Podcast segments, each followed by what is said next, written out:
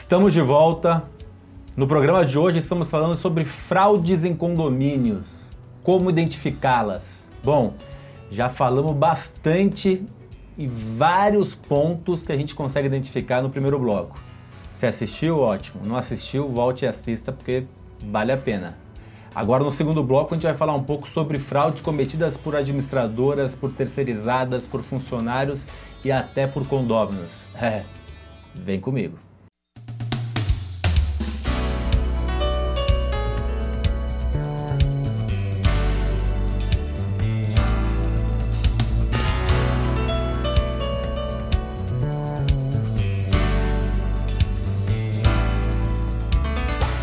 Estamos hoje com o síndico profissional Cláudio Lopes Alvarazzi e com o auditor contábil condominial Marcos Roberto Gouveia. Cláudio, a gente falou aqui de fraudes de gestão, principalmente pensando em síndico. Mas também temos fraudes que vêm acima, muitas vezes coordenadas da administradora. Me fala um pouco sobre isso. Pois é, infelizmente também, né? Então por isso que o síndico ele tem que estar tá e estar tá atento a tudo isso. É, não só o morador ter a lupa, mas principalmente o síndico, por ser o responsável da, daquele né, civil e criminal do condomínio. Então, você verificar todas as contas, verificar exatamente o, o que está sendo feito pela administradora é de suma importância para que você possa ter essa, essa confiança né, na, na administradora do condomínio que ele está prestando um bom serviço para o condomínio e próprio para os condôminos a gente precisa estar atento a tudo, né? É o que eu digo, duvide de tudo. Marcos, duvidar de tudo, mas olhar o que especificamente na questão administradora? Eu vou dar um exemplo, parece ser banal, né? mas ocorre. E eu tive um caso, inclusive específico, que era numa determinada conta apenas, que não batia-se. E a matemática ela tem que bater. Né? É é por regra. O que, que acontece? Você tem as despesas a cada subitem, a cada item, né? É por classe. Então eu tenho lá, por exemplo, é, salários. Então a soma dos salários ela vai me dar um subtotal. A soma das despesas de concessionárias públicas eu tenho outro total. Se atentem, se aqueles subtotais dá o resultado do total. Porque pode acontecer de não, de não acontecer, de não ocorrer. Né? E nesse caso específico, que infelizmente nós pegamos e não faz muito tempo uh, uh, para trás, em que justamente não se batia o valor da folha de pagamento. Então eu tinha o Zezinho, que recebia mil nas despesas lançado como 1.500. O Guinho, 1.300 lançava-se como 1.700 no relatório de despesas. Né? Então eu tenho um total desta subconta de 7 mil reais. E quando se soma realmente a folha de pagamento ou o olerite, eu tenho quatro. Uma diferença aí. É uma diferença. Aí a explicação foi que um funcionário que estava manobrando a operação. A mim não importa, eu não preciso de respostas, eu preciso informar o meu cliente o que está acontecendo. Né? Mas esta pode ser uma fraude, vinda da própria administradora. Então, como um exemplo de uma forma, é, é, para que se verifique, avaliem a despesa. Por classe, some-se, bateu, bateu, ok. Ah, não acreditem em tudo que está ali considerado na pasta. Aquele número pode não ser verdadeiro. Perfeito. Hum? Nós tivemos também um caso não tão distante, alguns anos atrás, de uma terceirizada no Sudeste, São Paulo, Rio de Janeiro, que quebrou, né?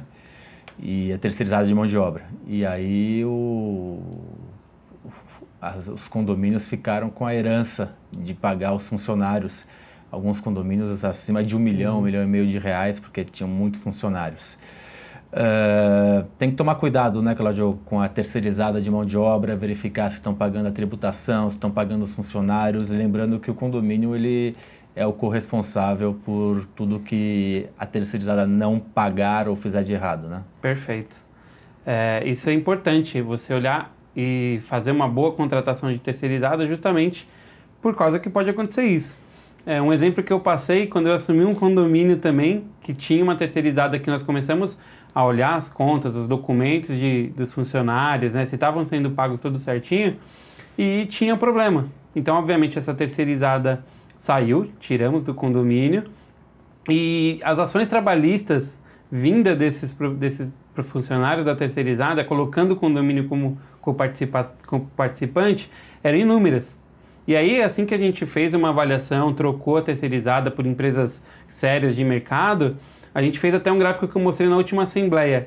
A queda disso desde de 2016 até agora, é, nós tivemos zero, zero ações. Né? Então, é, isso impacta muito no condomínio e faz parte da gestão do síndico olhar. Então, tem que se preparar sim, tem que saber e olhar de, com a lupa, olhar de perto todas essas questões também. Esse é um perigo, né, é, Marcos? Principalmente a questão tributária e a falta de pagamento de maneira correta por os funcionários. Né? Correto. Isso, isso ocorre, é, Ricardo, e assim, simples, de, de, fácil resolução para o síndico. Ele tem que a cada 60 dias, 30 dias, verifiquem as CNDs, certidão negativa de débito do prestador dele. Né? Procurar na internet, colocar lá CND do Fundo de Garantia, CND da Previdência Social, enfim, ele terá tudo isso à mão. Colocando o CNPJ do prestador, vai vir o resultado. Se deve, se não deve, como está, como não está. Claro, para a Odara, né, para uma auditoria, aquilo tem que ser obrigatório. Mensalmente, o meu cliente ele vai ter esse espelhamento. Como é que está essa esta prestadora. Né? É, porque é evidente, como bem disse o Cláudio, o condomínio entrará no polo passivo. Não tem jeito. Né? Uh, em numa situação de uma lide, o condomínio ele vai estar no polo passivo e aí não tem como se defender, principalmente porque pela legislação ele também é responsável por esta avaliação, por esta verificação, por essa vigilância. Então não, não tem como fugir dessa obrigatoriedade. Mas assim, ocorre, é o único ponto que tem que ser verificado? Não. Como você comentou no início do programa, né, com relação ao contrato, sempre avaliem em época de aniversário de contratos, avaliem, às vezes o, o, o a empresa coloca lá que vai ser pelo índice IGPM, PCA, enfim, avaliem. O, o, o, está correto né, o índice utilizado? Porque muitas vezes eu tenho o IPCA lá, a inflação acumulada no ano foi de 8 e o reajuste veio de 12. Isso é incomum? Lamentavelmente não.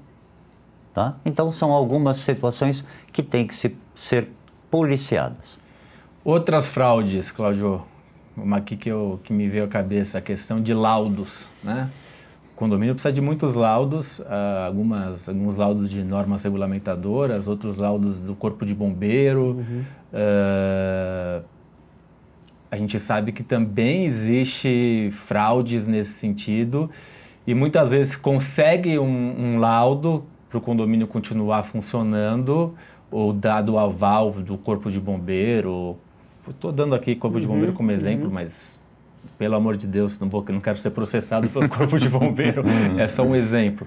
Mas que na prática a gente sabe que não está adequado. Né? Então acho que esse é um outro ponto que o síndico tem que se atentar, porque não é. é o objetivo do condomínio não é só ter o laudo dizendo que está ok, é está ok, né? Sim, exatamente.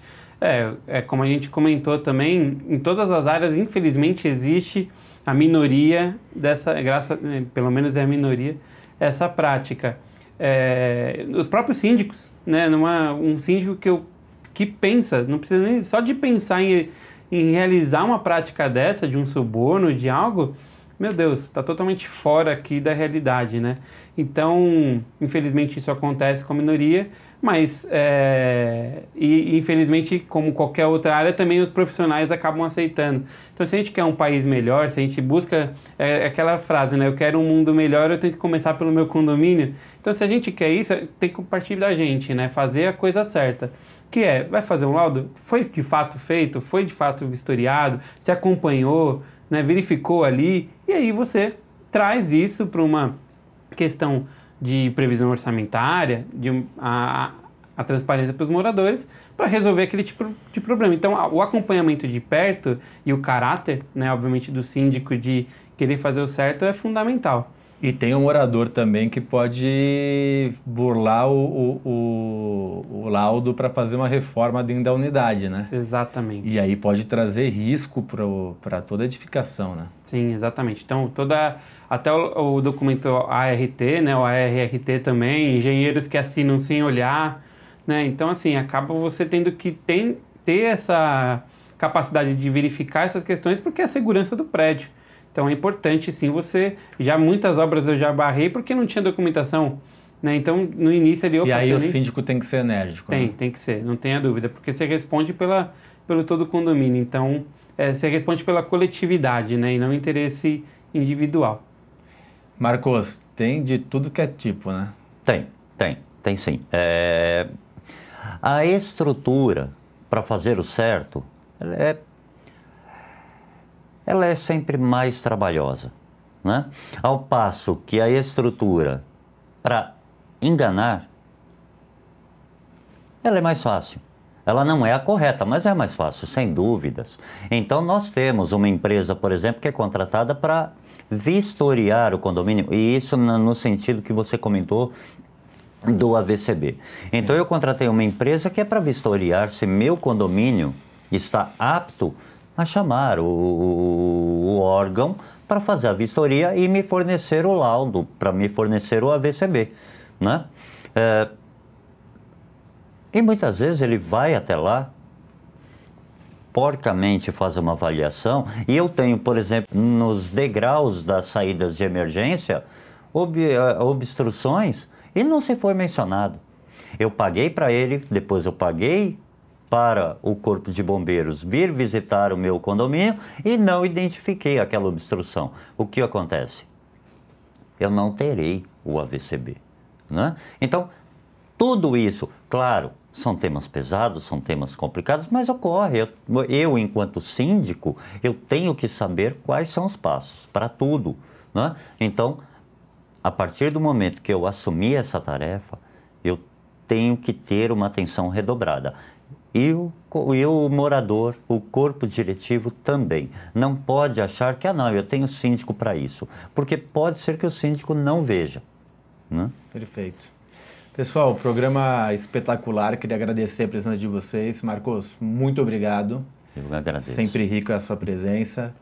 Uh, Claudio, muito obrigado também pela presença. A gente esgotou esse assunto que é bem polêmico e bem interessante. Espero você outras vezes aqui no programa. E você, sexta-feira, mais um encontro marcado com um assunto importante para a gestão do seu condomínio ou dos condomínios que você faz administração. Até semana que vem.